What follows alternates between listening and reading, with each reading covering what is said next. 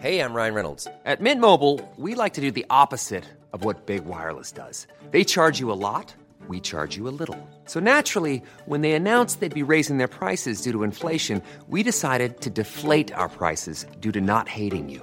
That's right. We're cutting the price of Mint Unlimited from $30 a month to just $15 a month. Give it a try at mintmobile.com slash switch. $45 upfront for three months plus taxes and fees. Promo rate for new customers for limited time. Unlimited more than 40 gigabytes per month. Slows. Full terms at mintmobile.com.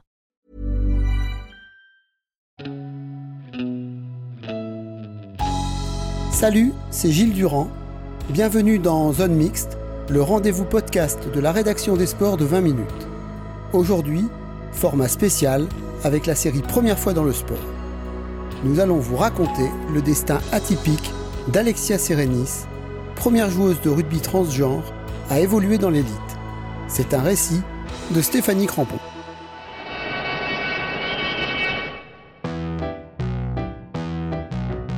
Ce dimanche 25 septembre 2016, ce n'est qu'un banal match de rugby de Fédéral 1 qui a lieu entre la réserve du stade bordelais et les abeilles de Mont-de-Marsan. Et pourtant, la rencontre restera dans les annales comme la première d'Alexia Serenis. Car quelques années plus tôt, la jeune femme avait déjà connu une première carrière en rugby à Mont-de-Marsan, mais c'était chez les hommes. Alexia Serenis se souvient. Pour jouer ce match, j'avais traversé la France en voiture depuis Grenoble. J'étais très stressée durant l'échauffement et dans les vestiaires. Pour la première fois depuis son opération, la jeune femme rechaussait les crampons lors d'un match officiel. Alexia est remplaçante. Elle rentrera pour les 20 dernières minutes. Je ne me souviens plus du score, mais nous avons perdu largement et j'avais l'impression d'avoir joué 3 heures, raconte-t-elle. Dans le public, personne ne prête réellement attention à ce grand gabarit. Seules les joueuses de Mont-Marsan étaient au courant du récent changement d'identité d'Alexia. C'est en 2014 qu'Alexia décide d'abandonner ce corps d'homme qu'elle porte comme un fardeau. À ce moment-là, elle avait déjà tiré un trait sur le rugby. Trop souvent blessée, elle est persuadée que les blessures sont liées au bazar qu'il y a dans sa tête. Je me suis toujours considérée comme une fille, dit-elle. Et puis après 7 ans sans jouer, l'appel du terrain se fait plus fort. Un jour, elle décide de reprendre une licence. Alexia se rappelle. La secrétaire qui m'a reconnue m'a dit qu'il fallait juste une pièce d'identité, c'est tout. À partir de là, Alexia va disputer deux saisons à Mont-de-Marsan et ne cesse de progresser. Pour elle, l'adversaire le plus coriace, c'est le préjugé. On lui reproche parfois d'être dangereuse car trop athlétique. Alors elle finit par intégrer l'élite en 2018 au sein du club de Lons dans les Pyrénées-Atlantiques. Cette fois, elle n'arrive pas incognito. Lors du week-end d'intégration, elle prend la parole devant le groupe pour expliquer qui elle est. La plupart sont déjà au courant.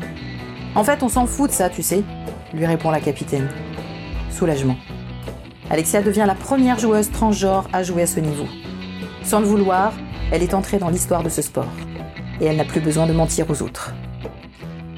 Alexia Serenis, donc bonjour. Vous êtes donc joueuse au club de Lons. Première question, quelle est la rencontre qui vous a le plus marqué en fait? La première avec Mont-de-Marsan ou avec Lons en élite, deux ans plus tard? J'en ai deux qui me viennent en tête. C'est une avec Mont-de-Marsan et une avec Lons. La première, ça a été à Hermes, mon premier déplacement à Hermes avec le Stade Montois. On a subi une grosse désillusion là-bas, on a perdu très largement d'ailleurs. Mais ça a été surtout noté par beaucoup d'agressivité, de propos transphobes tout au long du match de la part du public. Celui-ci m'a vraiment marqué. Et après, sur une note qui n'a rien à voir, qui est vraiment beaucoup plus positive, c'est le match à Blagnac, première année avec Lons. C'était le match retour euh, de championnat de top 16 euh, à l'époque et ben, on perdait à la mi-temps euh, sur un score assez large quand même. Et au final, on perd 21-20. Mais notre point de bonus défensif qu'on ramenait de Blagnac était pour nous une, une, grande victoire. C'était un match qui a été tellement difficile. On a été vraiment toutes solidaires. On a sorti vraiment toutes nos tripes pendant ce match pour accrocher, pour essayer de faire quelque chose. Et ça a été vraiment un, un, voilà, un souvenir inoubliable, malgré la défaite. Mais c'était, une, comme on dit, une défaite au goût de victoire. Donc euh, voilà. L'un des matchs qui m'a procuré le, vraiment le plus d'émotions, c'était celui-ci. Est-ce qu'aujourd'hui, on vous fait encore des remarques sur votre, entre guillemets, statut transgenre? Non, pas du tout. S'il y a des remarques qui sont faites, je ne les entends pas. Elles sont pas directes. Mais non, je pense que non.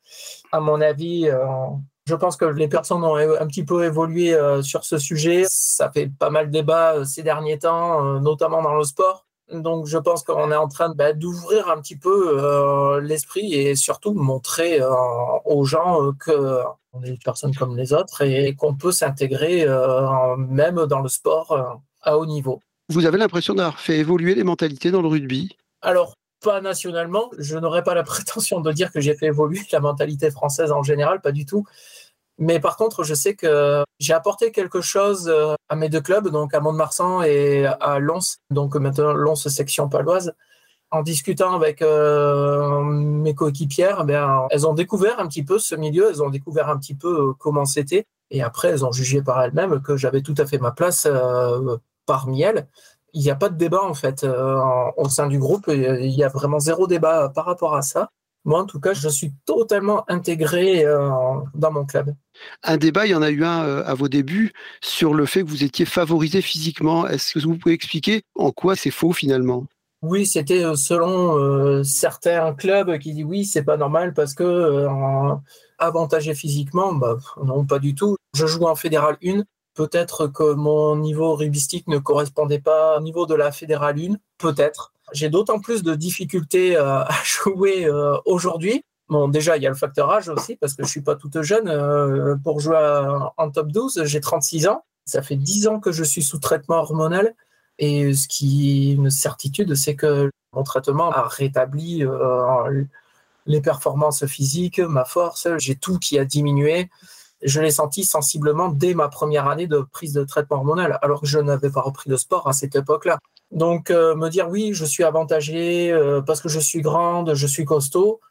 oui, c'est vrai, je suis grande, je suis euh, costaud physiquement, mais en face, il y a des équipes qui ont des gabarits comme le mien ou des joueuses. Ben, oui, j'ai peur de, de, les avoir en face de moi parce qu'elles sont très solides physiquement, elles sont très grandes.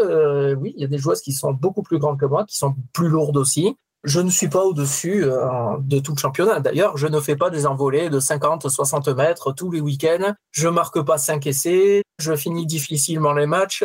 D'ailleurs, on me chambre souvent dans le groupe euh, quand je pose le genou au sol parce que je suis fatigué ou j'ai pris encore un coup qui m'a mis euh, au sol. Il n'y a pas d'études franches qui prouvent qu'on a des avantages physiques par rapport aux femmes cisgenres on aurait eu une vague de personnes trans qui auraient euh, battu tous les records olympiques, qui seraient championnes du monde, championnes olympiques. Euh, mhm. Dans toutes les équipes nationales, quel que soit le sport, euh, il y aurait des personnes trans soi-disant pour être plus forts, mais en fin de compte, on n'en voit nulle part.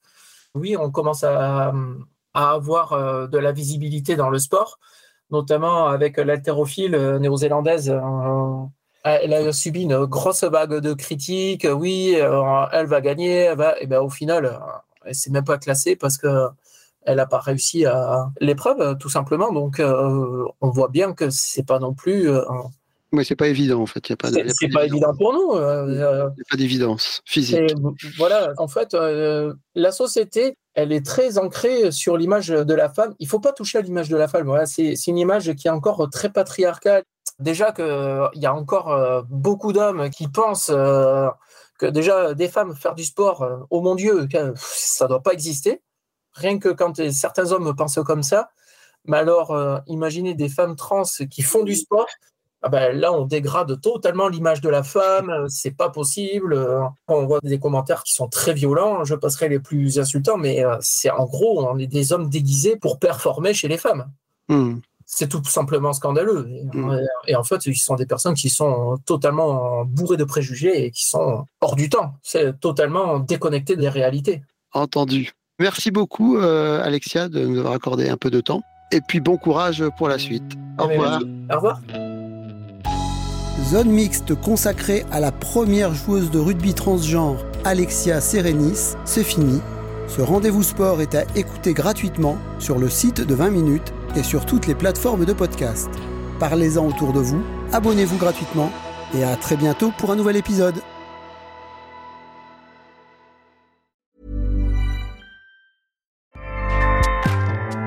ACAST powers the world's best podcasts.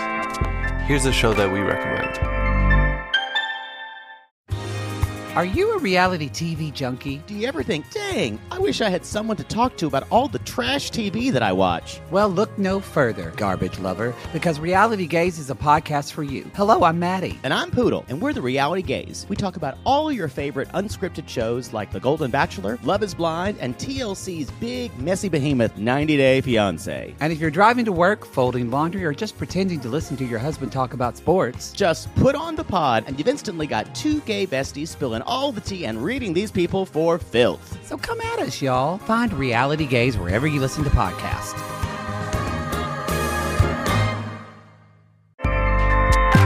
ACAST helps creators launch, grow, and monetize their podcasts everywhere.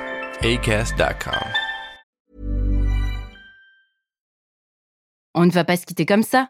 Vous avez aimé cet épisode? Sportif, généraliste, sexo ou scientifique, varié mais toujours bien informé. Découvrez les autres podcasts de la rédaction 20 minutes sur votre application d'écoute préférée ou directement sur podcast au pluriel.20minutes.fr. Et merci de nous avoir écoutés.